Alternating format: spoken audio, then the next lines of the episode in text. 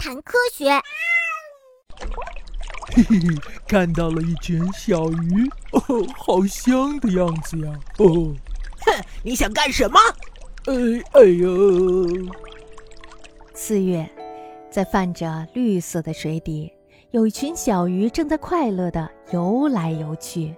忽然，一条鲶鱼悄悄地接近了这群小鱼。就在这时，一位背上生着尖刺的正义使者拦在了鲶鱼的面前。他就是刺鱼。哼，知道我是谁吗？知道他们是谁吗？刺鱼对子女的关爱极为强烈，他们可以拼了命的去保护他们的子女。事实上，刺鱼也比较厉害，至少不是鲶鱼之流可以随意欺凌的对象。如果被刺鱼的刺刺中了，鲶鱼可能再也无法活下去了。因此，看着眼前的这位正义使者，鲶鱼只好灰溜溜的。转身逃开，哎呦，快跑啊！哎呦，刺鱼最长只有十一厘米，但是能够战胜它的鱼类并不多。刺鱼的背上生着尖刺，如果一不小心被刺到的话，那就很不好受了，甚至会丢掉性命。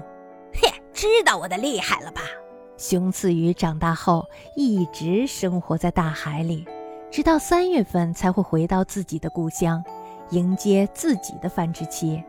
此时，雄刺鱼的背部变成了青色，鱼鳃和腹部呈现淡红色。在生物学上来讲，这种颜色呀被称为婚姻色。对呀，要结婚了还不好好打扮打扮？雄刺鱼呈现婚姻色以后，并不会立即去寻找雌鱼。而是先在江底建筑爱巢，他先用嘴挖出江底的泥沙，形成直径五厘米左右的浅坑，然后收集芦苇叶、盐子草细茎或者根部的碎片，筑成鸟巢状的鱼巢。筑巢后，雄雌鱼才开始寻找雌鱼，并且引诱雌鱼。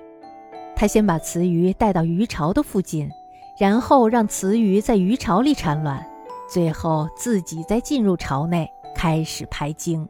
雄雌鱼是个喜新厌旧的家伙。一条雌鱼在鱼巢里产卵后，它就会去寻找下一条雌鱼，直到卵把巢底铺满为止。而接下来呢，雄雌鱼会以自己的一己之力照顾鱼卵和小鱼。